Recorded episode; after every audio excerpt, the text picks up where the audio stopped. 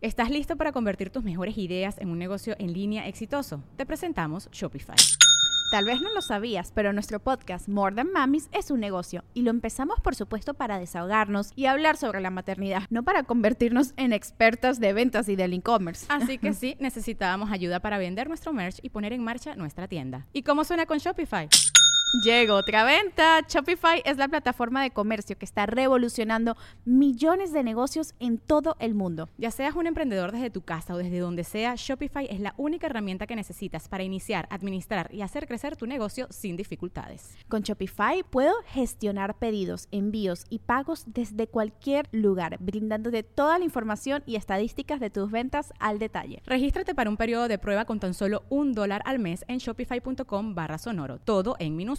Ve a shopify.com barra sonoro para llevar tu negocio al siguiente nivel. Shopify.com barra sonoro. With everyone fighting for attention, how can your business stand out and connect with customers? Easy. Get Constant Contact. Constant Contact's award winning marketing platform has helped millions of small businesses stand out, stay top of mind, and see big results fast. Constant Contact makes it easy to promote your business with powerful tools like email and SMS marketing social media posting, and even events management. With Constant Contact, you'll reach new audiences, grow your customer list, and communicate more effectively to sell more, raise more, and fast track growth. Don't know much about marketing? No sweat. Constant Contact's writing assistant tools and automation features help you say the right thing at the right time every time. Plus, you can send with confidence, knowing your emails are actually reaching your customers thanks to Constant Contact's best in class 97% deliverability rate.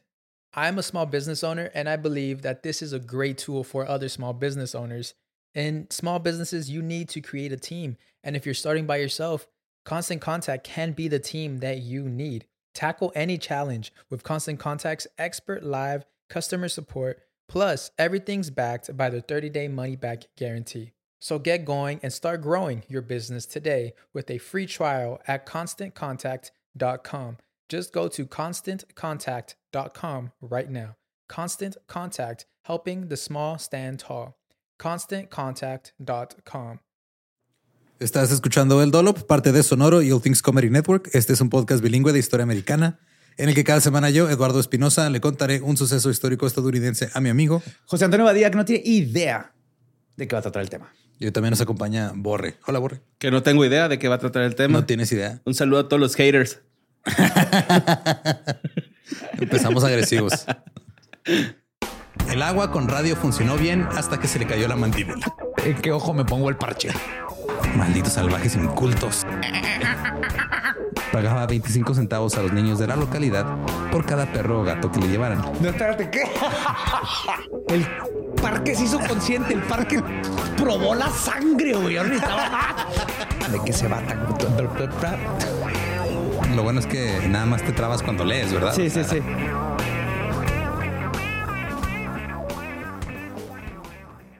...19 de mayo de 1864... Carl Ethan Akeley nació en Clarendon, Nueva York. Creció en una granja y asistió a la escuela nada más durante tres años. Era un joven granjero tranquilo, de voz suave, pálido y flaco que amaba a los animales y la naturaleza. Casi en un grado enfermizo que llegaba Ah, a sabía que ibas a para allá, culero. Sí. Oh, oh my God. Mientras sus amigos estudiaban y jugaban, Carl se la pasaba en el bosque dibujando imágenes realistas de animales y plantas. Con su propia sangre. Ay, güey. Está bien vergas. Si no tienes pintura, ¿qué haces? Ajá. Vas y la consigues de algún lado, nomás le picas. Te pinchas el dedo. Yo fui maestro de arte ocho años y no tienen ni idea cuántos dibujos con sangre acá edgy me tocaron. Sí, pues se uno que le sale sangre en la nariz. ¿no? Ajá, sí, muchos Claro, de la sangre así, o se cortaban y aprovechaban para hacer algo edgy. Ahora, con el tiempo, esto le llevó a la taxidermia. Carl pensaba que era mucho más divertida que la agricultura. Pasaba horas Sí y es. horas. Pues sí, güey. Tiene mucha razón. Pasaba horas y horas en su habitación estudiando un manual de taxidermia que encargó de la parte trasera de una revista que se llamaba Youth's Companion. El manual costaba solamente un dólar y una de las instrucciones era que los lectores trabajaran en secreto para que nadie conociera el misterio del arte de la taxidermia. Oh, que lo mantuvieran. Uh, Simón. como un club. Como Fight Club. Ajá. Ándale, la primera regla de la taxidermia es no hablas de la taxidermia. Simón, de la Si te escuela dicen, de ¿de dónde taxidermia. sacaste ese mapache? Está vivo, nomás que le entrené a que no se moviera. Eh, como la vez que fuimos este, Lolo y yo, y Sam y yo a, a, a Laredo. En la carretera había un chingo de animales atropellados, güey, un chingo. Y lo hay cerquilla en corto una escuela de taxidermia, güey. Acá. Pues sí. Vaya Sí. por su material, jóvenes. Estaba bien loco ese pedo. Pudo aprender por sí mismo los procedimientos de la taxidermia hasta el punto en el que se sintió justificado de imprimir tarjetas de presentación anunciando que era eh, practicante de taxidermia artística en todas sus ramas. Eh, te quería platicar algo, güey. El otro día le regalé un cómic a, a mi chavo Simón. de, de esos de Marvel acá, de colección, Ajá. que me lo encontré y, y- y dije que lo rompa, ¿no? No hay pedo. Y atrás vienen cuadritos así de, de- para escuelas o cosas por el estilo. Pero hay uno que me llamó un chingo la atención de que si te sentías triste, güey. O sea, si estabas leyendo y te sentías triste, marcaras ahí una ayuda psicológica, güey. En un cómic de Marvel, güey. Se me hizo Uno bien- 800, échale ganas. se me hizo bonito, te contestará. estará mejor. Sí, güey. Debajo de su cama, en el alféizar de su ventana, en cada superficie libre de su cuarto había animales muertos. Pájaros, ardillas, este, chingos de tipos de pájaros. güey. Cualquier lugar que voltearas a ver en su cuarto estaba lleno de animales muertos. Estaban cubiertos con una solución que impedía que las moscas disfrutaran de los muertos. La preparación de la solución la sacó del man- manual y era la siguiente. Licuó capirotada, güey. ¿no? se le echó. Que no se acerquen. A media pinta de alcohol al 60%, agregue una onza de arsénico, alcanfor, alumbre y un poco de estricnina. Agítelo bien y déjelo reposar durante 12 horas. Etiquételo como veneno y mantenga la Es lo botella que bien decís, es tapada. pinche venenote, güey. Sí, entonces ya con eso como que este, mojaba a los animales muertos con eso para que no llegaran las moscas a chingar. Y solo se descomponían por, por no consumirse. O sea, es- No, aparte les hizo tratamiento, ¿no? De, Sí, es Ah, que ya, ya, ya. les quitaba la piel, o sea, y luego era un desmadre. Carl utilizó su taxi- taxidermia como escape de su propia casa. Había un manto sombrío sobre la casa debido a la muerte de tres de sus hermanos pequeños. que también los taxidermistas. Mamá, sorpresa, aquí está Ah, Jimmy. huevo. Uno tapándose los ojos, otro la boca y otro la... No, pero si te pones a pensar, tiene mucho sentido que un güey que perdió a tres familiares cercanos quiera este, hacer algo con cosas muertas. ¿no? Eh, el dolor de la madre la mantuvo deambulando en la casa como un fantasma en vida. Y luego su madre llegó a culpar al padre de Carl y siempre se volcaba contra él.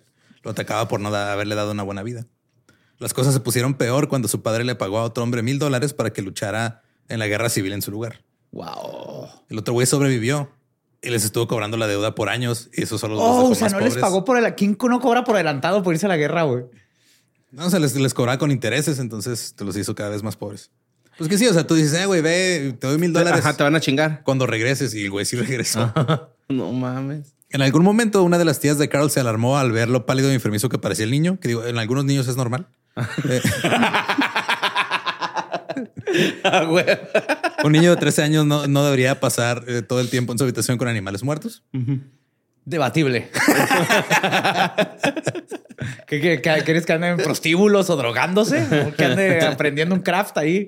Era un hábito repugnante según la tía y otro, a otros niños se burlaban de él. Su tía estaba especialmente preocupada por el alma de Carl porque no dejaba de hacer este taxidermia en sábado. Pues era Ah, sábado. Ah. Sí. La tía quería llevarlo al asilo del condado que estaba a medio día de viaje de la granja. Pero un día a su tía se le olvidó ponerle su, su este, cortinita a la jaula de, de que era un pájaro de un canario. Se murió de frío. güey. Carl agarró el canario, lo disecó y lo dejó así bien bonito acá puesto dentro de la jaula y todo. Y la tía dijo, no, este sí está chido lo que haces. Ah, qué chido, güey. Luego Carl consiguió un trabajo para David Bruce que se ganaba la vida como decorador y había como que una locura. Estaba de moda todo lo que tuviera que ver con naturaleza, güey. Este güey era pintor, pintaba un chingo de cuadros así de naturaleza y vida silvestre y todo para que la gente rica los comprara, los pusiera ahí en sus, en sus casas. Y él este, vio que estaba ahí un niño raro ahí viviendo cerca de su, a un par de, de kilómetros de la granja, vivía el, el Bruce. Dijo, ese güey y los, y los animales muertos como que algo tienen. Ajá. O sea, Bruce y los animales. No, Carl y los animales. Ah. Bruce lo vio y dijo, este güey algo... Ajá. Tiene un don ahí medio raro, güey. Ahora, Carl no tenía habilidad para Lo voy a disecar. ¿no? Diseca al niño. No tenía habilidad para mezclar pinturas o limpiar pinceles. Pero de repente le llegaban a Bruce encargos de, oye, este, pues sí quiero una pintura y todo, pero también quiero como que un gabinete, güey, con una ardilla disecada ahí, como ves? Y este güey le hablaba al Carl. Qué buenos tiempos aquellos. Se pone mejor, güey. Entonces Carl está dispuesto a hacerlo, pero pues este Bruce se dio cuenta que Carl tenía demasiado talento para la taxidermia y que no le caía tanto jale. Entonces, ah, después de varios meses, hizo evidente que a menos que la gente quisiera que sus casas estuvieran llenas de animales muertos, ¿Quién no? ¿Sabes? ¿Por qué no tendrías un puma así? ¡ah! Pelada, Arriba güey. del refri. Tres tendría, güey. Sí, la neta sí tendría varios, güey. Sí me gusta. Si se muere naturalmente, todavía más mejor. Un ¿no? correcaminos, güey, porque esos como que están pechugones y si les pegas suena bien huecote. ¿No, no te has tocado pegarle a los pájaros haciendo el pechito? Sí. Y pues, es, o sea, a menos de que hubiera muchos pedidos de cosas adornadas con animales muertos, pues no le estaba quedando tanto trabajo a Carl. Entonces Bruce le dijo, mira, vete al Ward's Natural Science Establishment en Nueva York. Ahí consigues jale. güey. Carl siguió el consejo, llegó y se quedó como que medio nervioso viendo todos los diferentes edificios del colegio en College Avenue. Y luego vio a un hombre que traía un oso hormiguero disecado. Dijo, ok, a ese güey le voy a preguntar qué pedo. No mames. Fue y le preguntó dónde podría encontrar al profesor Henry Ward. Lo dirigieron hacia un edificio donde estaba eh, un mono disecado sentado en el porche delantero y dijo, llegué a casa. No, Claro, mames. Güey, estoy bien traumado, güey, con leyendas porque estoy esperando que mate a alguien, güey, esta persona y solamente quiere superarse como, Como taxidermista. artista, Es un arte, ajá. Mira, hay, hay este de todo aquí. Entonces, ahorita llegamos a cosas. ¿Tiene que ser personas que van a morir? Sí, sí, sí. Ah, entonces no. Ah, ok. Chingo. Eh, de hecho, el profesor Ward era muy estimado y había ayudado a varios de los mejores museos naturales del país a tener sus primeras exhibiciones. Ward contrató a Carl con un salario de 350 dólares a la semana. Trabajaba jornadas de 12 horas, No está bien. le restaban el alojamiento y la comida de su salario. No había días festivos, no podía tomarse días por enfermedad y no podía quedarse dormido en el trabajo. Pero tienes todos los animales muertos que quieras. a Exacto, tu- exacto. Ya ves por qué la gente no se había enojado con Eugenio Derbez, güey. o sea, era Eugenio Derbez ya, güey, cuando Sí, pedía sí. eso. ¿Cómo, se- cómo te atreves a pedirle dinero por tu trabajo? Exactamente. ¿Cómo te atreves, güey? Tienes que arrastrarte primero, güey. Óigame, no. Jalando cables, güey. En ese momento, el negocio de Ward era básicamente una línea de producción para museos de historia natural. Ajá. Llegaban animales, los disecaban, se los mandaban a los museos. El arte de la taxidermia como práctica en Wards era muy simple y era como lo más típico de la época.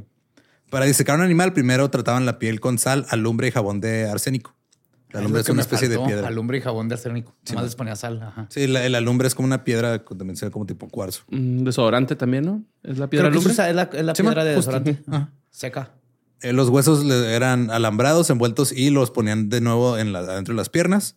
Y una vez colgada boca abajo, la piel se rellenaba con paja o acerrín hasta que ya no aguantara. Ok. Entonces, esto muchas veces hacía que los animales no tuvieran la forma del animal original. Sí, se hacen bolas por todos lados. Sí. Era un, Los bulto, tienes que lijar, ¿no? Para que queden uniformes. era un bulto de pelo que apenas parecía animal, güey. Y si querían como que moldearlos más, pues nomás le pegaban con una tabla hasta que agarrara forma. No. El correcamino suena hueco. Nada más. Por eso, ¿por qué suenan así esos güey? Carl pensaba que esta era una manera terrible de rellenar animales muertos. Encontraba poca inspiración en su trabajo. Criticaba que gran parte del trabajo que hacían carecía de precisión anatómica. El proceso a menudo dejaba monstruos grumosos y deformes que parecían nomás bolsas de, de una, o sea, la piel de un animal llena de cosas. Ya.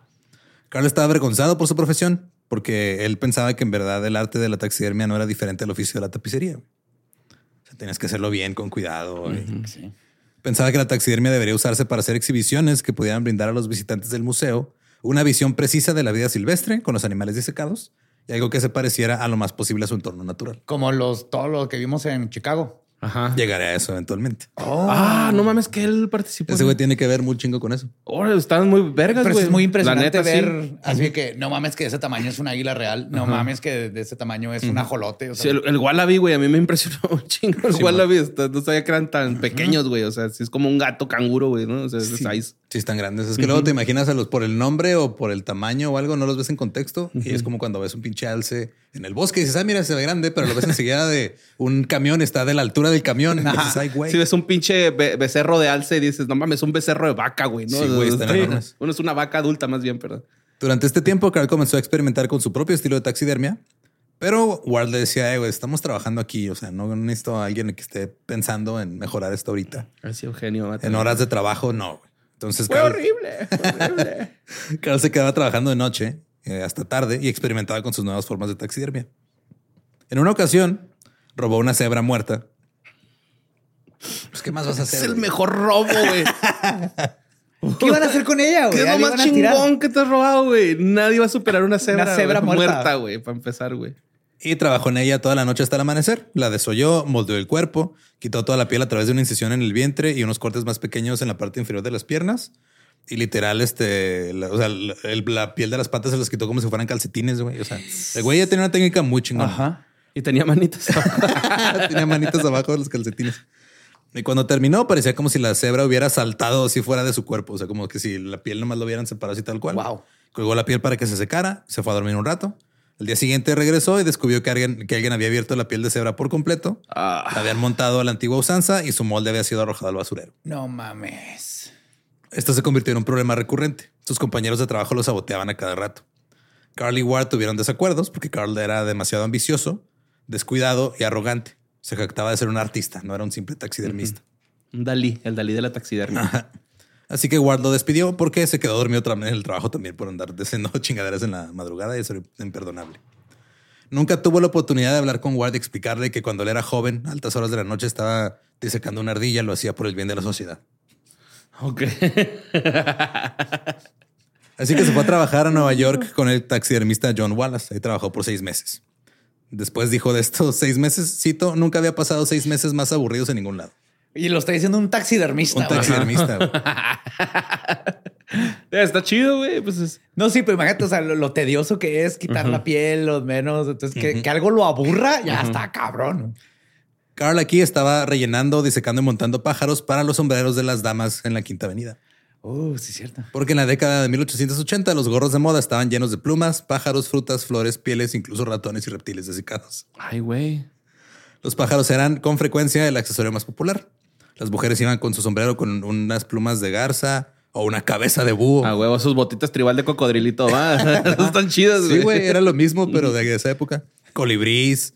Un solo sombrero podría representar este, a varios pájaros. A veces tenían hasta cuatro o cinco pajaritos. Un sombrero parecía un nido, güey. La revista Harper's Bazaar decía en 1897, cito, parece imposible que quede un búho o una avestruz con una sola pluma. Ay, güey. O sea que sí eran demasiado moda, güey. Sí, güey. Y se acabaron especies.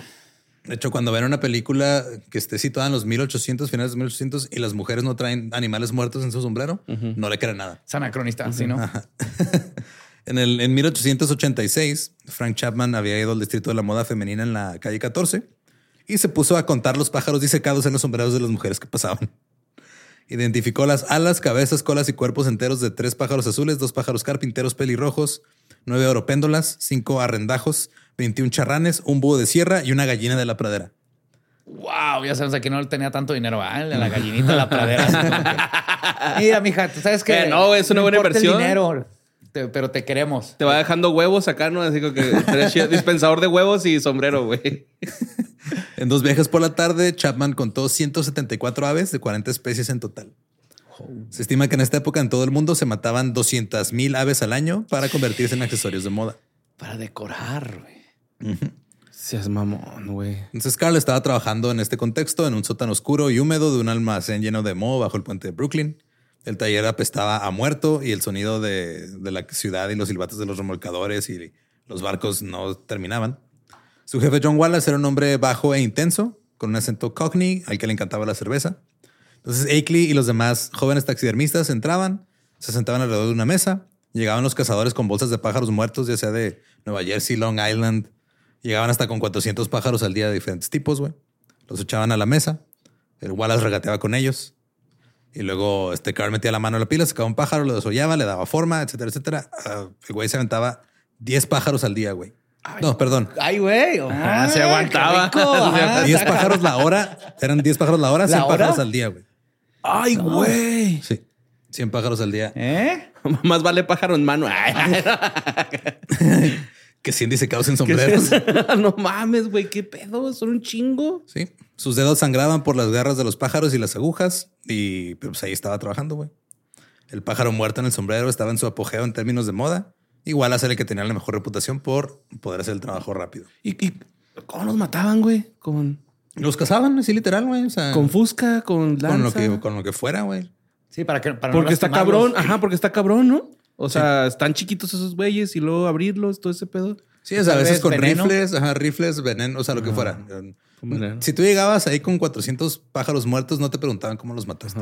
No, y por ejemplo, si es con algún tipo de escopeta con perdigón en chiquitos, pues las plumas tapan la mayoría de los hoyos. Mientras no Ah, se haga pues sí. mierda, la Ajá. pluma va a tapar. Una vez un no primo explote. mató una paloma con una guayaba, güey. ¿Cómo Le dio un guayabazo, güey. Es que. es que ¿Cómo todavía tienes historias que no hemos escuchado? güey? pues tengo un chingo, güey. Es que donde vivía mi abuelita, güey, al lado había una. Bueno, sí, pues se vivía. Eh, había una, fa- fa- una bodega de Barcel, güey, de papitas Barcel. Ajá. Entonces, pues a- en la- hasta la pared, güey, se ponían las, las, las palomas. y mi abuela tenía un guayabo, güey. Tenía varios eh, árboles frutales. Tenía naranjos, limones, mangos, guayabos. Y el guayabo, güey, soltaba un chingo de guayaba. Esto era en San Luis, no en Juárez. Sí, en, en la Huasteca, En la Huasteca, Potosí, Simón. en Ciudad Valles. Entonces, mi primo agarró una guayaba, güey, y desde bien lejos, güey, le dio a la pinche paloma. La paloma se cayó y luego como que se sintió mal porque dijo, vamos a ayudarla. Y luego cuando íbamos a ayudarla, llegó su perro y pum, le hizo mierda, güey, a la paloma, güey. y, y sí me acuerdo que todos cabos de, ay, güey, acabamos de matar un pájaro, güey, ¿no? Acá. Ese día cambió algo dentro del Otso. sí. Sí, le dio un guayabazo, güey. Sí. Carl Wow. estaba deprimido, ya no se consideraba un artista. Pensó que merecía su purgatorio por ser arrogante cuando trabajaba con Ward. Y luego Henry Ward fue a buscar a Carl y le dijo que su despido había sido un error. Dijo, ven para acá, güey, te necesitamos. Regresó eh, con su antiguo empleador. Mientras estuvo ahí, su trabajo más importante fue eh, disecar y montar al famoso elefante Jumbo de P.T. Barnum. No, No seas mamón, güey. Un elefante. Un elefante, güey. Jumbo murió en un accidente de tren. Y Carl y su supervisor Iba bien fueron- ebrio manejándolo, güey. se descarriló, güey. lo descarriló, A güey. veces me hace que soltó la colita de un vagón, güey, ¿no? No, ¿por qué crees que ya no dejan manejar trenes a los A los elefantes? Elefantes. desde ese incidente. Sí, Sí, Simón, después de pasaron eso, la ley. Eh. Había una, hay una foto muy famosa, ¿no? De un elefante colgado, güey. Porque mató a su, a su entrenador de circo. Ah, Simón. Y lo colgaron y es así como que una foto muy representativa del maltrato animal en los De la tortura. ajá. No era ese verga, ¿va? Jumbo pues, se murió. en- No, Jumbo se murió en un accidente de tren y entonces Carl y su supervisor, que le era Critchley, se apellidaba, fueron enviados a completar el proyecto que les tomó cinco meses en montar toda la exhibición. Ay, güey. O sea, lo que hicieron, o sea, fue pues, montar el, el elefante, luego Güey, la todo lo- cabeza dentro de la pata, güey. Imagínate, vas a hacer sí, güey. una pata. ¿Cuánta paja? Un chingo. ¿Sí? 100 al día. de callos, de con callo, güey. Pelo en la mano. Eh, Carl dejó uh, Ward después de tres años, tomó un puesto en el Museo Público de Milwaukee y esto ya se convirtió en un punto de inflexión en su carrera. Durante los ocho años que trabajó en el museo, pudo poner en práctica muchas de las ideas que tenía en mente durante sus días en Wards. También fue un inventor prolífico en ese momento. No nada más era taxidermista, también era inventor. Perfeccionó una pistola de cemento para repasar- reparar la fachada en ruinas del Museo Field en Chicago, que fuimos. Como para inyectarle. Sí, todas las ¿Algo? usan. Es este cuando ponen como que las cuadrillas de varilla y luego le disparan concreto. Ajá. Todavía lo usan. Lo inventó este güey. No. Ah, no mames. Simón. Y ahí en el Field Museum. En el- en el- o sea, la primera vez que lo usaron fue para reparar la fachada del Field Museum en Chicago, güey. Ahí estuvimos museo nosotros. que ido, ajá. Sí, está bien Está- bonito. está bien Y lo terminamos de ver. está Yo jamás había visto un dinosaurio así muerto, güey. No. No, neta original, no, me dieron T-Rex. No, cabrón. se llamaba? Sí. Su. Su. Su. Hoy en día se le conoce como inventor del shotcrete, que así se llama esa madre. A lo largo de su vida recibió más de 30 patentes por sus inventos. Ahí en el Museo Público de Milwaukee revolucionó la taxidermia. Creó animales de aspecto realista rodeados de su hábitat natural y dedicó toda su vida a crear a los animales disecados más realistas utilizando también yeso y plastilina y prestando especial atención a la musculatura, el comportamiento y la estructura esquelética del animal. O sea, no tenía que matarlo ni tenerlo. Lo No, sí, replicar. pero o sea, eh, es parte de su proceso era primero replicarlo Y luego ya lo cubres con la piel y le da la Sí, musculatura y bueno. todo. Ah. O sea, pero también hacía como unas O sea, miniaturas. ajá, por eso ahorita dijiste el molde, güey. Simón. o sea, hacía el molde y luego ya lo tapizaba el molde. Más o menos. o sea, entonces, como que cuando decía, o sea, porque pues, tenían los animales ahí muertos también, o sea, pues porque esta era otra industria a la que llegaremos ahorita también. Era gente nada más yéndose de cacería a África para traer animales a museos. Este, llegaban con los animales, le decían, ah, mira, aquí está, no sé, un león. Y el güey veía el león y veía cómo se comportaba y todo. Y para saber cómo lo iba a acomodar para que pareciera que estuviera Ya. vivo, hacía este como en miniatura la exhibición. Sí, y para luego ponerlo lo así en hacía- su silla reclinatoria. Ajá. o Simón. depende de algo natural, Acá. lo que hacen los leones. Así, con- Cuando con su- pócar. Con su pose. Es el más famoso. Su Con su de pose póker león de con perros. Manchester, va de león Manchester. Claro, Simón. Y este pasó, para ir un paso más allá, también colocaba a los animales en entornos realistas y también eh, ideó nuevas formas de crear árboles y plantas realistas a partir de cualquier material que tuviera disponible. Se aseguró de que cualquier exposición del museo que diseñara fuera lo más realista posible. Su primer proyecto implicó la representación de un trineo siendo jalado por caribú sobre la nieve. Después de esto fue una exposición de orangutanes en que recolectaron en Borneo. Y luego realizó su primer viaje a África para cazar sus propios animales para los museos. Ah, Sus viajes de caza no siempre salieron bien. Ok. Un día estaba en Somalia observando la vida silvestre, estaba cazando solo, le disparó una hiena y luego un jabalí, los dejó en un lugar seguro, siguió ahí cazando. No. ya sé qué va a pasar. Más tarde ese mismo día regresó por sus animales, pero en lugar de encontrar a su hiena y a su jabalí muertos, encontró dos grandes rastros sangrientos que conducían hacia los arbustos. Carl escuchó ruidos, se quedó paralizado. Y regresó con tres leones. un Le tigre. tomó solo un segundo darse cuenta de lo que estaba pasando, pero ya era muy tarde. Levantó su rifle, disparó para intentar ayuntar al animal, pero no funcionó. Saltó de entre los arbustos un leopardo. Ay, güey. No le pudo apuntar lo suficientemente rápido, así que dejó caer su arma, levantó el brazo para que no le llegara el cuello el leopardo. Se aferró el leopardo a su mano izquierda, güey. No. Y su instrumento, sí, güey. La mordió con todo lo que tenía mientras o sea, los tenía agarrado aquí y luego los- lo estaba pateando con sus patas traseras el leopardo. güey. Este Carl intentó sacar la, la mano de las fauces del leopardo, pero solo hacía que el gato mordiera con más fuerza. Por eso hay que meter la mano, güey. Yo sí le hacía a un perrito que tenía, güey. El güey me mordía bien recio, güey. Y le metía la, la mano, güey. Órale, culero. Ah, un amigo lo, también lo ahogaba y es hacía- la mano hacía el güey acá. Eso O fue sea, lo que era hizo, jugando, güey. pero mordía fuerte, entonces le metía más el brazo para Ajá, la sí. mandíbula. ajá. Y la- Eso fue lo que hizo le Carl. hace- Ajá. Entonces le metió la mano, o sea, le- le- como que con el, en uno de esos que estaba abriendo la boca el leopardo, le metió Ándele, un puñetazo, güey, en la, en la garganta. En la campanilla. Y ya lo soltó. una bola de pelo. Luego, este, agarró al leopardo, lo estrelló contra el suelo, No seas mamón, güey. saltó sobre él con ambas rodillas y lo aplastó hasta matarlo. Mató a un leopardo con sus propias manos. El, el mocosillo este. Entonces, mira ese rarillo que no sabe. Mató un leopardo con sus manos. Así es. Ta, ta, ta, ta, ta, ta. John Cena, güey. You can't see me. Carl sangraba por las numerosas heridas en sus manos. Una de sus manos quedó bastante destrozada.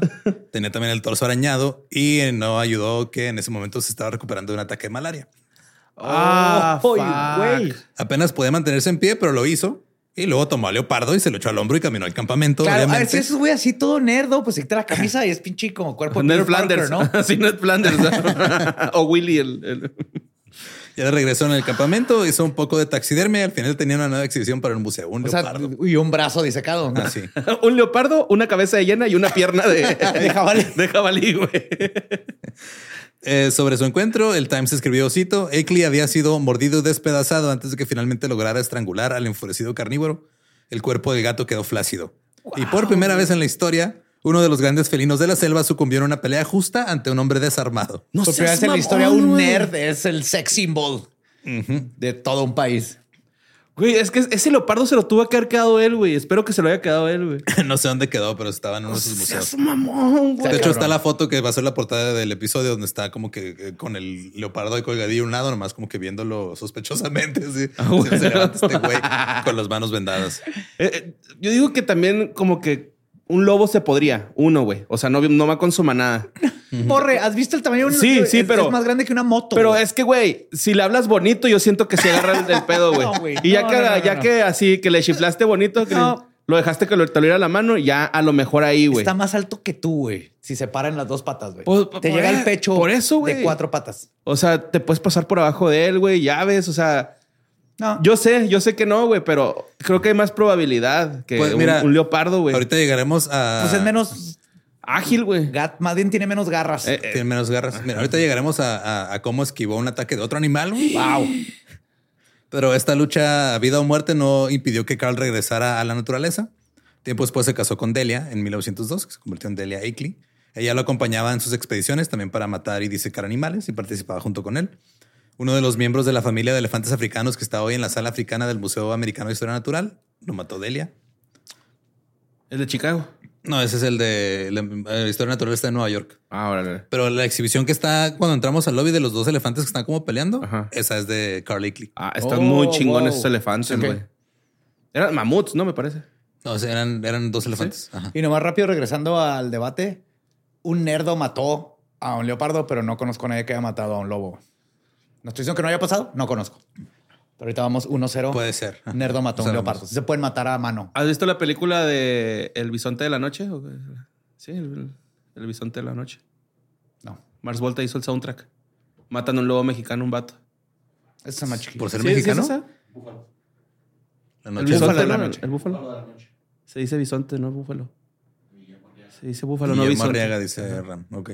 Sí, si quieres ver una película donde todo el tiempo se le ve el pito a Diego Luna, güey, esa es la película que tienes que ver. Qué gracias. Ok. Ah, y con Camila Soy. Todo el Ah, tiempo tirando roca. estaban. Tirando roca, tirando patrulla. Permaneció en el museo durante ocho años cuando, debido a su destacado trabajo tanto en taxidermia como en exhibiciones, le ofrecieron un puesto en el Museo Británico de Londres. Aceptó y de camino a Londres llegó al Museo Americano de Historia Natural de Nueva York. Cuando estaba ahí, el Museo de Nueva York le dijo, ah, ¿te dieron una oferta a estos güeyes? Yo te ofrezco más, güey. y este, le ofrecieron un contrato mejor y la oportunidad de realizar una expedición a África para conseguir especímenes. Y luego este güey, en la negociación más pendeja de la historia, le dijo, Simón, güey, no me tienes que pagar, nomás financiame los viajes. Ah, que. Bueno, mira, es artista, güey. No somos, no somos buenos con el dinero. güey. Sí, es amor al arte. Ajá. Carl veía esto como una misión de conservación. Él no se veía como un tipo con dinero que nomás iba a disparar animales y los reconstruía para que la gente de otro continente los viera por diversión. A principios del siglo XX era una época en la que todo hombre con unos pocos dólares se iba a África a expediciones de matar. caza. A Carl le preocupaba que esta destrucción sin sentido de la vida silvestre terminara despoblando por completo franjas enteras del campo africano. Entonces le dijo, no, esos güeyes están matando por matar, yo mato por conservar. Pues yo creo que tal vez lo que pensaba es si llevo y pongo un tigre ahí, la gente puede verlo y no tienen Y que ya no estar tienen que ir a matarlos. matarlos y todo. Ajá. Entonces, este, se fue a una misión sencilla que era observar los animales salvajes, obtener entre dos y cinco especímenes diferentes de, de las especies que pudiera, conservar las pieles y conmemorarlas en una escultura realista para que se vieran exactamente cómo se veían en la naturaleza. Entonces también era de mucho de tomar fotos, tomar notas de cómo estaba el entorno. Y el- dibujaba, güey, ¿no? Desde chavillo. Sí, dibujaba Pues, y me ajá. imagino que anatomía, ¿no? Acá o algo por el estilo. Ajá. Eh, Carl quería que las generaciones futuras supieran cómo era un hipopótamo y pensaba que pronto se iban a extinguir. Entonces dijo, pues voy Ah, a... También era de se los van a matar a todos, hay que, hay que quedarnos con uno. Sí, entonces, este, pues, qué mejor manera de ayudar a la gente a recordar a los animales que pues, Matándolos. Matando- Matando sí, uno y secándolos. poniéndole en un. Con matar un pingüino, es- es- también ya no existen los pingüinos. no, ya. El original no. O sea, ya son como El panguan. el penguin. Spanglings. Penguins. Estaría en verga que entrara un pingüino ahorita, güey. Sí, no, salió volando una camisa ya. Ah, mi playera. Todo lo que me distrae. Y este Carl y Delia están volviendo como un power couple de cazadores. Salían en los periódicos a cada rato y todo. En 1909, en Nairobi, su grupo se encontró con el grupo de caza de la expedición del expresidente Roosevelt. Roosevelt llevaba cinco meses en África recogiendo cadáveres de animales para exhibirlos en el Smithsonian. Muchos siguen ahí todavía. En total, Roosevelt y sus compañeros mataron o atraparon aproximadamente 11.400 animales. ¡Ay, güey! Es- Eso es too much, ¿no? Digo, también están incluyendo insectos. No se contaron insectos, pero desde insectos Ah. hasta Ay, güey, ¿cómo insectos hasta topos, insectos? hipopótamos, elefantes. Eso los deja secando, ¿no? O sea, Yo creo. ¿Los insectos? Sí, es más fácil. sí, no hay una luz. Es que fuimos a la exhibición de insectos ahí en Chicago y pues obviamente es un cuarto chiquito. No se acaban, güey. Son un putero. chingo. Ujú. Nomás de escarabajos. Ajá. Pasillo. Ah, están bien bonitos, güey. Sí. Ahora Roosevelt había sido financiado por Carnegie, uno de los hombres más ricos del mundo. Ya cuando se toparon ahí en el segundo día juntos, se encontraron con una manada de elefantes. Roosevelt y su hijo mataron a cuatro. Pero no mames. Como los elefantes son enormes, pueden tardarse hasta 12 horas en desollarse. O sea, la ¿Nomás piel y en desollar? Sí, güey, es un desmadre. Así que Sí, Carl y su La equipo. panza de ser un como Sí, güey, es un desmadre. barril. Entonces, Carl y su equipo salvaron las pieles de dos hembras grandes y una cría. La piel, los huesos y los colmillos se colocaron en vagones, luego en un tren, luego en un barco y luego llegaron a Estados Unidos. Sin embargo, se necesitaba de un macho elefante para completar el diorama familiar para el museo. Que nomás que le ponga unos pinches cuernos a uno de los que ya están muertos. Sí, güey, que no le ponga un pito, güey. la- y ya, güey. Un siquiera los dildote, así come on. Yo sé que puedes esculpir, cabrón. Elefante macho joven, así le pone. Elefante sin pito, es macho. Ya. Pues el conseguir un elefante macho se convirtió en el nuevo objetivo de Carl Akeley. Quedaban algunos debido al comercio de marfil. Pero entonces Jumbo no lo pusieron en ninguna exhibición. Fue así como para. Era, o sea, no, no me acuerdo si terminó en un museo o no, pero pues era como una exhibición del circo de P.T. Barnum. Ya. Sí, de seguro viajaban con él. Mm, ya, sí, tiene más sentido eso de que vieja. Y quedaban solo algunos elefantes por todo el pedo del comercio de marfil. Lo, y dijo, vamos a tardarnos unos días a ver qué pasa. Los días se convirtieron en meses y el espíritu de Carl sufrió junto con su cuerpo porque le dio meningitis, fiebre espirulina, fiebre negra y de vez en cuando le da malaria. Oh, shit. Wow. Su esposa Delia se convirtió en su enfermera mientras él luchaba contra sus dolencias en su cátedra en su tienda. De vez en cuando salía cuando le informaban de una manada de elefantes cerca y luego intentaba ya por fin poner fin a la búsqueda del macho elefante. Carl seguía saliendo de su catre y corriendo hacia la jungla solo para tener una recaída. Lo llevaban de regreso. Otra vez comenzaba la batalla con sus dolencias. Delia ya estaba fastidiándose. Y luego el museo le dijo, ¿sabes qué? Ya no les vamos a dar más fondos porque ya se tardaron un chingo. Así que decidieron vender su granja para continuar. Entonces lo que empezó como un trabajo que debería haber sido con un salario y con viajes gratis a África, ahora se convirtió en algo que le estaba pagando. Iba a ser la bancarrota de. Sí. Este era su Moby Dick ya, güey. Este su- Ándale, sí. Pronto se toparon con un elefante macho grande. Le dispararon, pero no cayó. Salió volando. Era de un bono. Explotó. y espero ver a un elefante volar. Le dispararon seis veces más y nada. El elefante decidió atacar. Le dispararon de nuevo, se detuvo, luego corrió de nuevo. Tanto Carl como Delia le estaban disparando al elefante. Nomás se veían así nubes de polvo cada vez que le daban la- en la piel del elefante. El elefante se detuvo de nuevo, pero luego atacó otra vez. Esta vez ahora sí Carl le disparó en el cerebro. El elefante cayó y murió. Y quedó inusado, bro. Ajá. ¿No? Tanto balazo, güey. Este Delia lo miró y dijo: Quiero irme a la casa y ser ama de casa por el resto de mi vida. Es que has visto los toros, o sea, los le dicen bulls. Ajá, los elefantes Los elefantes macho toro cuando están en, en celo, voltean carros, tiran árboles. Es un Sí, monstruo. están cabrones, güey. Pueden hacer de todo menos saltar. Un Eso dato de es. animalito ahí les va. Los elefantes no saltan. Están muy pesados, ¿no? No pueden, no tienen la habilidad. ¿Para qué? Pues sí. No Vas caminando. Sí, vas caminando. Eh, las cosas no eran iguales en África para Delia que para Carl. Cuando llegaban a una nueva zona, de repente se escuchaban tambores anunciando la llegada de una mujer blanca a la aldea. Después de que sonaban los tambores, los pueblos de todas partes venían en busca de atención médica. Oh. Delia no era doctora, no tenía O conocimiento. sea, sabía usar aspirina y Ajá. lo básico, ¿no? Pero con eso era suficiente para que estuvieran contentos los de las aldeas. Y a tiempo después, Carl estaba cazando sin Delia en el monte Kenia cuando vio el elefante más grande que había visto en su vida. Entonces él y los hombres africanos que llevaban todo su equipo siguieron las huellas de la bestia. En eso se desató una tormenta. La lluvia era muy intensa. Carl siguió el elefante hasta una zona este, boscosa y espesa. Y ahí perdieron el rastro del elefante. Qué bueno. Y luego el elefante salió de la nada. Le dio un trompazo en la cara a Carl. Güey, ¿cómo te sale la... ¿Cómo te sorprende un elefante, güey? No sé. No me lo esperaba. Bien sigiloso el güey. De puntitas, No güey. pueden brincar, pero pueden caminar en puntitas. Ajá. Era un elefante ninja, güey. Ya no hay de esos. Está colgado de la trompa de un árbol así. Ese Eh, también Carl se le duerme, ¿no, güey? O sea, No, y también tan Carl- pelada que es matar a un elefante. Le haces un nudo en la trompa, güey, Sí, y luego ya le la turras de Se algodón la boca y se ahoga, güey, ¿no? Pero Ese mamá que necesitaba uno, así que bueno, pues, vamos por otro. Pues está más grande. El trompazo lo cortó de oreja a oreja, le rompió la nariz y lo tiró al barro. ¿Un trompazo? Sí, güey, un trompazo lo cortó así, casi como cuando yo me Me reventó la cara. Simón.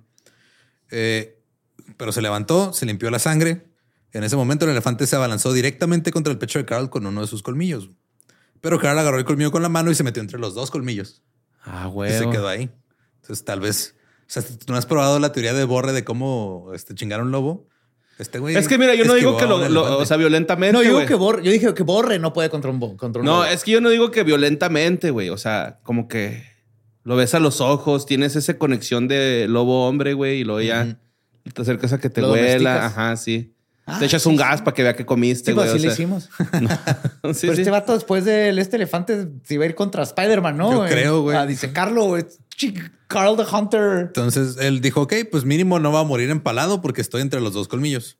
El elefante aplastó la cabeza de su, o sea, su cabeza del elefante ¿Contra el barro, Oh, pues sí. golpeando a Carl contra el suelo y aplastándolo.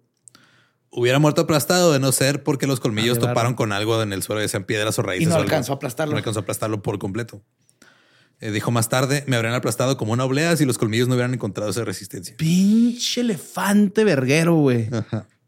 Por lo general, un elefante atacando cornearía, pisotearía o arrojaría a su víctima alrededor este, con su trompa. Carl ya había visto otra víctima a la que un elefante arrojó, luego caminó sobre él. Y luego el elefante fue, se puso en cunclillas y se sentó sobre el cuerpo y luego se puso así como a, A, tallarse machucarlo, la a- cola a tallarle la cola en el cadáver. Sí sabía que aplastan, güey. Sí, es ese pedo. Sí. Pero Carl tuvo suerte. El, el- el elefante Como los jugadores de a- Halo, después de que te matan, te hacen lo mismo. Teabag. Se llama teabagging, ajá. Sí. El elefante, pues como había más personas, comenzó a perseguir a los demás y dejó ahí a Carl solo. güey. Carl se rompió seis costillas, se le perforó un pulmón y se desmayó por el cabezazo del elefante contra el suelo. Los nativos lo vieron y dijeron, ah, ese güey ya se murió. ¿Ya lo dejaron? Los, ajá, es que iba con unos de una tribu que una son los uh, Mahudans y otros son los Kikuyu.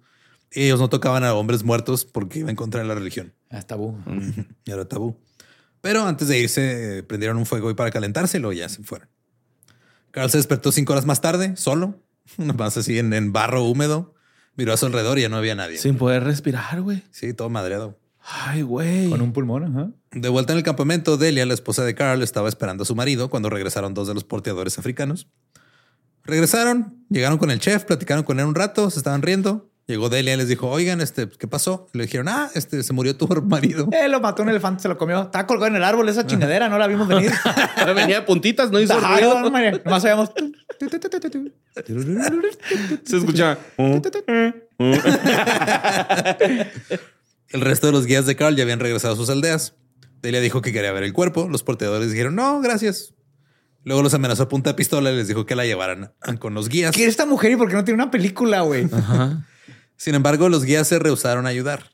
Entonces llevó a los porteadores a la jungla y en algún momento se le ocurrió disparar tres veces al aire.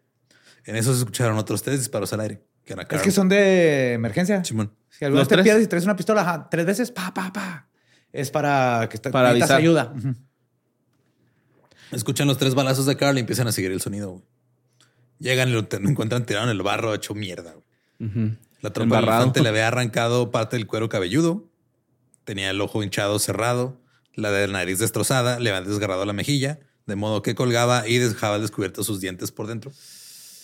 Holy. Ay, güey, como el dos caras. Lo mío fue contra una moto, lo de ese güey fue contra un elefante. Pero no culpo a los nativos de ahorita. Este güey está muerto. No, y, Sí, la y- neta. y aparte, no es como que no lo tenga merecido, güey. Ah, o sea, sí, iba contra unos animales más pesados del planeta, güey. Muchas costillas rotas, un pulmón perforado y sangre por todos lados. Lo llevaron de regreso al campamento. Lo pusieron en una de las tiendas de campaña de uno de los porteadores Lo metieron africanos. en arroz para que metieron arroz. A ver si funcionaba. Pues le dieron, se chingó una botella de alcohol, algo de caldo, algo de quinina y luego se desmayó. Caldo de pollo, Jack Daniels y quinina y listo. Y listo. Lo mejor. Sobrevives. Ajá. Ya cuando este, cuando, o sea, cuando despertó, pues ya como que vio ahí su esposa. Duraron ahí tres meses hasta que pudo recuperarse un poco. Se me hace poco, güey. O sea, sea lo que sea, era un barazo este vato, no mames. Sí. Y Delia salía comúnmente a cazar pájaros, antílopes, otros animales para que Cal tuviera que comer. Cuando recuperó Sí, la salud, había Uber Eats. Sí. Retomaron sus aventuras, se fueron a Uganda. Ahí encontraron a un cocodrilo gigante tomando el sol al otro lado del río. Carlos disparó, lo mató. Me lo imagino con sus espejitos. Por eso me digo, güey. Trae espejitos así de. Lagarto gigante. Entonces uno de los porteadores que andaba cargando sus cosas se metió a través del río para ir a recuperar al, al cocodrilo. Pero no llegó porque otro cocodrilo que estaba bajo el agua lo agarró y lo mató. Ah. La novia. Ajá. Carl, en lugar de decir, vámonos, dijo, yo voy. Voy a disecar a ese güey. voy a sacar a ese güey. Lo tomó como un reto mientras disparaba a otros cocodrilos y los demás estaban este, pegándoles a los que estaban ahí metiendo.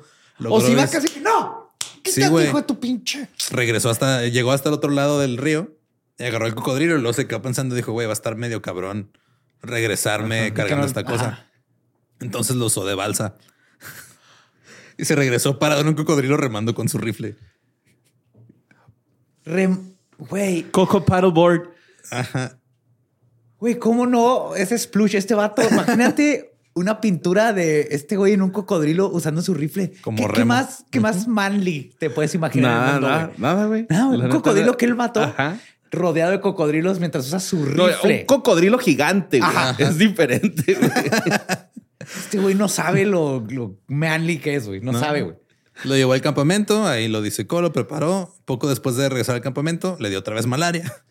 Mm, Que la Y nos emocionamos por Henry Cavill armando su computadora, güey. No, no, no, no, no. Este caballero de aquí, güey. O sea, me caga que esté matando animales, pero qué pinche parazo, güey. Una vez más, Delia cuidó a Carl hasta que recuperó la salud. Y ahora, pues el matrimonio de Delia y Carl era algo extraño. Eran dos cazadores, güey. Y lo más raro para la época era que no tenían hijos. Se volvió más extraño con la incorporación de un mono. No seas mamón. Apenas te iba a decir, tenían un bebé, bebé chango, ¿no? Adoptaron un bebé chango. Adoptaron un bebé chango. Delia estaba fascinada con los monos y con otros primates. Los observaba durante horas y horas. En algún momento decidió que podía establecer comunicación entre primates humanos y se dio cuenta que sí era posible. Ah, ¿no? bueno. Que podían entender ciertas cosas.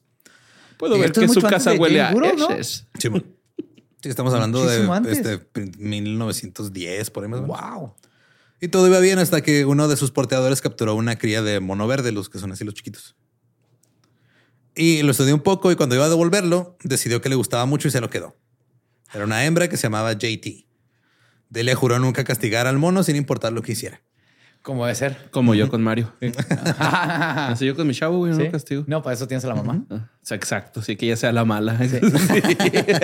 Sí. Con el tiempo, el mono comenzó a desayunar en la mesa con los Akeley, luego compartía, compartía catre con Delia. Es que no hay nada más vergas, güey. No hay nada más vergas. Y luego, la neta, güey, esos güeyes como que buscan el amor, ¿no, güey? O sea, si te has. Todos buscamos el amor, güey. Ah, pero que ellos nos tenemos que dar cuenta. Ellos güey. más, se ve más tiernita. Los perritos. Están todos sí, sin evolucionar, güey. Eso es como que se, ven bien bonitos. puros, ajá. Eh, como me salen un chingo de videos de changos molestando a los hijos de otros changos, güey. Ok. O sea, por ejemplo, acá llegan y le jalan el cabello a un changuito bebé. Y luego la otra agarra al bebé de ese güey. Bueno, avientas. Me salen un chingo, güey. Me salen un chingo, güey. Este algoritmo necesito verlo, güey. Está bonito, güey. Cuando me salgan te los voy a mandar, güey. Con el tiempo, el mono se volvió agresivo y pasó de mordiscos juguetones a mordidas completas. Ay, güey. Pero JT era recompensada. De todos modos, no le hacía nada, no la castigaban, no, le daban disciplina. no. Se la llevaron a vivir a Manhattan, al departamento de los Akeley. Tenía su propia habitación, comía con la familia y básicamente era la única hija de la pareja. Iba a Central Park. Su habitación está en un árbol, ¿no? Tener un árbol en el patio.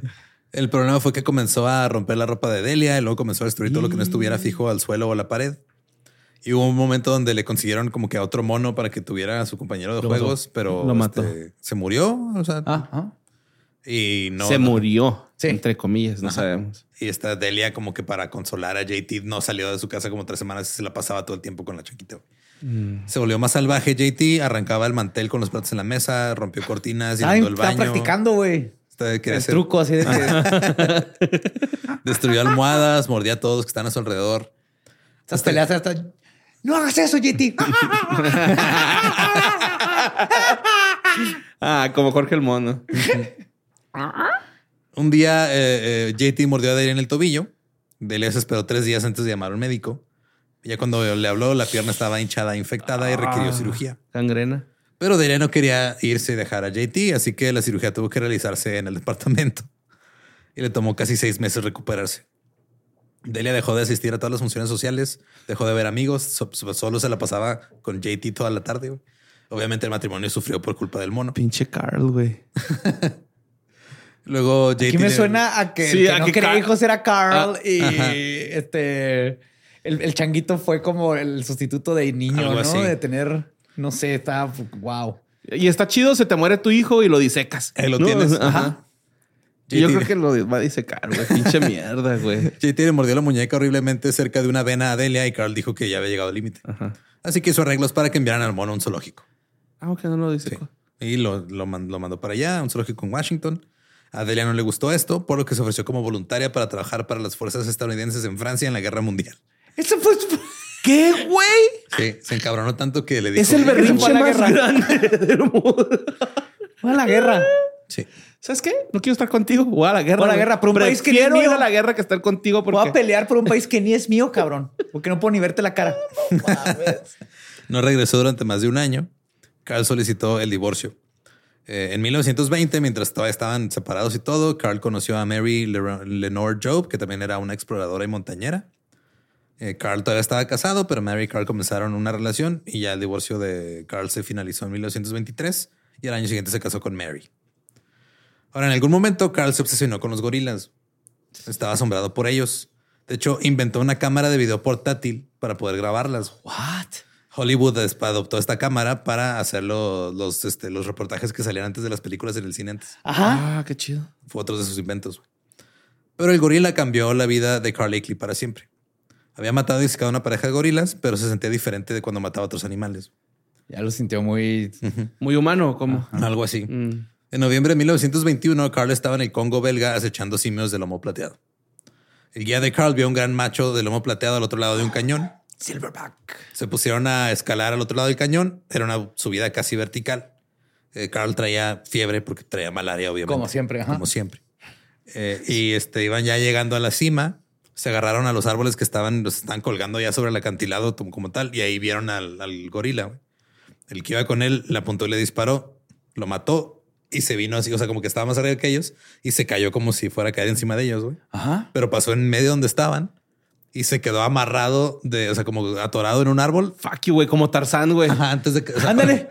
y, o sea, nada más por una nada no se cayó al, al precipicio el gorila muerto, güey. No mames. El pedo es cómo lo van a sacar de ahí. Ajá. Arriba de un cocodrilo, güey. Así es como lo agarras. Con una manita pegatina. Se agarraron a los árboles que estaban ahí sobre el acantilado. Eh, el, el Carl bajó hasta el lugar con un güey que lo estaba agarrando de los pies para que no se cayera y se puso ahí a quitarle la piel al gorila y a No, desollarlo, a hacer todo, güey. En el árbol. En el árbol, agarrado de los, o sea, de, de un güey. Sí, pues era como un rack, ¿no? Para gorila. Ajá. Para, para secado de gorila. Si alguna de las ramas llegara a romperse, pues iba a caer con todo el gorila al precipicio y se iba a morir. Usó su navaja, cortó y arrancó la piel del gorila, le cortó el corazón, le sacó el cerebro del hígado, pero se sintió asqueado. Cortó la cabeza del gorila, este, sacó las entrañas y las mandó al cañón de abajo. Y este estuvo ahí eh, trabajando lo más rápido que podía y era muy inconveniente porque el arsénico hacía que se te separaran las uñas de los dedos. Fuck. Entonces ya regresaron al, al campamento. Y no puedes usar guantes, güey. es que no, me pasó cuando... Ahora sí eres la verga, ¿no? El sin uñas, güey.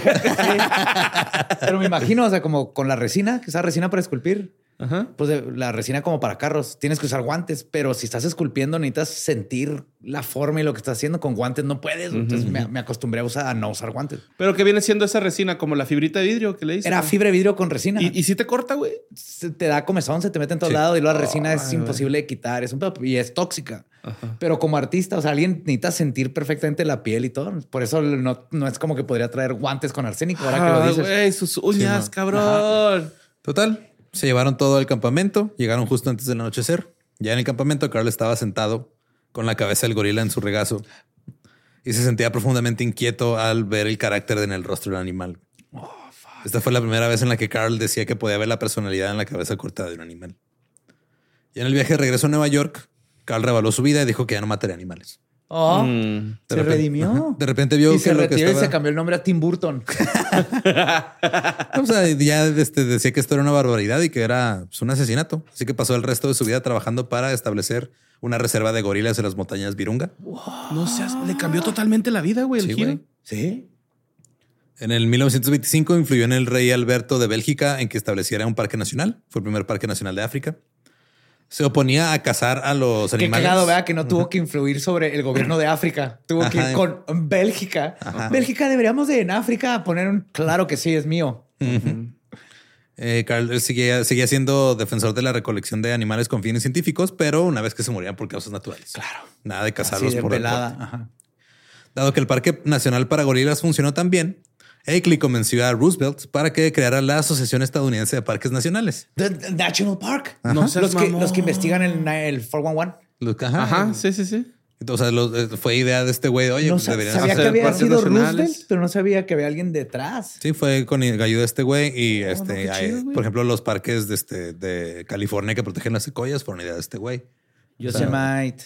Simón Yosemite. Yosemite o Yosemite. No sé. Quién sabe. Yo creo que es Yosemite. Yo, yo lo he oído como Yosemite. Estaba mamado con Yosemite, pero sí. Yo los chocó, yo se Yo lo confundo con Yellowstone siempre. Y Yellowstone es otro. ajá. Empiezan con Y están más o está menos del mismo lado, ¿no? En Nuevo Ajá, México. Marfa. Pero eso se me hace bonito que tienen, o sea, hay Big policías de... está cerca de Marfa. Ajá, sí, es el que nos dijo Hueco este. Tanks. Ben, digo, este Ben, Pato. Pato, Simón. Ben es su hijo. no sé por qué. Saludos. Hueco Pato. Tanks. es Hueco. Tanks, un chingo, Simón. Eh, pasó de ser un ávido cazador a ser uno de los primeros conservacionistes ambientales del mundo. Es una película de Disney esto, güey. Con un chingo de animales muertos y un güey que le, Ajá. le metió el brazo a un leopardo hasta que se ahogó y lo mató con sus Una rodillas. película de Disney. En 1926 regresó al Congo para observar a los gorilas, pero esta vez eh, ya no la libró. Le dio fiebre, murió a los 62 años. What? Fue enterrado ahí mismo donde cayó muerto, cerca de la cima de una montaña entre dos picos, donde había visto por primera vez a los gorilas. Qué chingoncísimo, güey, con el cocodrilo. 86 ataúd. años en un ataúd de cocodrilo. Ajá. Esos tres paso a ver, güey. 86 años después de su muerte, la obra de su vida todavía se conserva en el Museo de Historia Natural en Manhattan, el Museo Público de Milwaukee, el Museo de Historia Natural Field al que fuimos, Eh. el Smithsonian y otros. Hay un campeonato mundial de taxidermia. Ajá. Eh, las medallas de oro traen la cara de Carl Akeley. Ah, qué chingón, güey. También hay un premio Carl Akeley a la exhibición más artística en el World Show. Y en este eh, tiene su salón de mamíferos africanos en el Museo de Historia Natural y el salón conmemorativo Akeley en el Museo de Chicago al que fuimos. Eh, Entonces, varias de las exhibiciones que, que vimos ahí Eran de él. Eran de él. Simón. Wow. Él los mató con sus propias manos. Sí, güey, el, el, el plesiosaurio, él lo cazó. sí, el, el, Sí. el Parapolopudus también. Para Lopudus. Ajá. Luripleurosaur. Ese también. Leo Luri- Plur- Ajá, Leo. Palapitus. Ajá. No, Palapitus es el ornitorrinco. Es la ornitorrinco. Platypus. Ajá. La ornitorrinco. el que tocaba la batería ornitorrinco. El ornitorrinco Star. Pues esa es la historia de el taxidermista Carl Akeley. Si quieren escuchar el Carl episodio original en inglés, es el episodio 30 de Develop the Taxidermist. Y pues este, ahí está. Digo, la neta empieza muy rara la historia y luego como que se, se da una- un giro muy cabrón. Sí, sí, pensé que iba a haber asesinatos, güey. O sea, no, no, hubo. Hubo, pero bueno, de pero, o sea, de personas, ¿no? Así como eh, con niños y todo el pedo.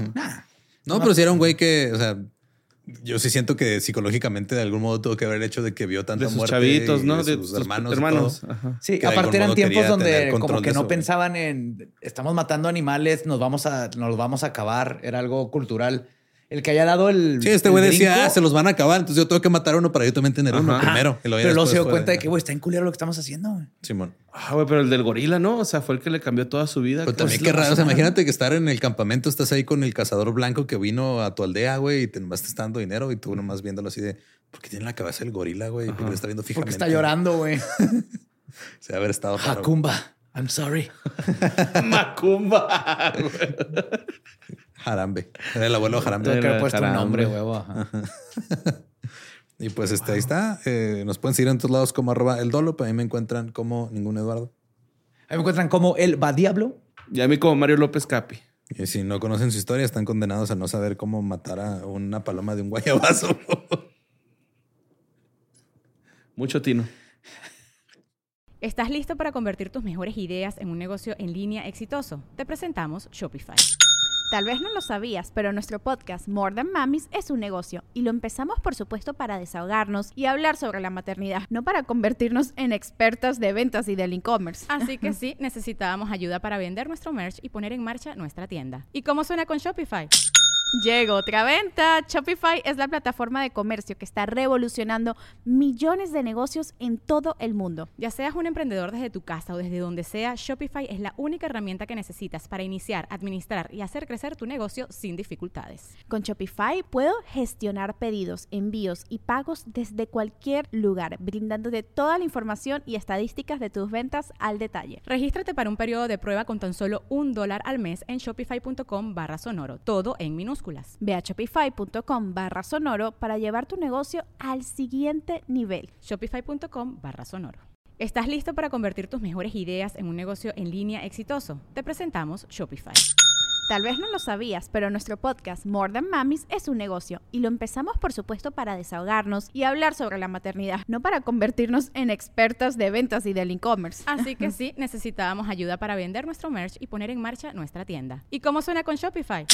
Llega otra venta. Shopify es la plataforma de comercio que está revolucionando millones de negocios en todo el mundo. Ya seas un emprendedor desde tu casa o desde donde sea, Shopify es la única herramienta que necesitas para iniciar, administrar y hacer crecer tu negocio sin dificultades. Con Shopify puedo gestionar pedidos, envíos y pagos desde cualquier lugar, brindándote toda la información y estadísticas de tus ventas al detalle. Regístrate para un periodo de prueba con tan solo un dólar al mes en shopify.com barra sonoro, todo en minúsculas. Ve a shopify.com barra sonoro para llevar tu negocio al siguiente nivel. Shopify.com barra sonoro. Okay, round two. Name something that's not boring. A laundry? Ooh, a book club. Computer solitaire, huh? Sorry, we were looking for Chumba Casino. That's right. ChumbaCasino.com has over 100 casino style games. Join today and play for free for your chance to redeem some serious prizes. ChumbaCasino.com. No purchase necessary. Where prohibited by law. 18 plus terms and conditions apply. See website for details.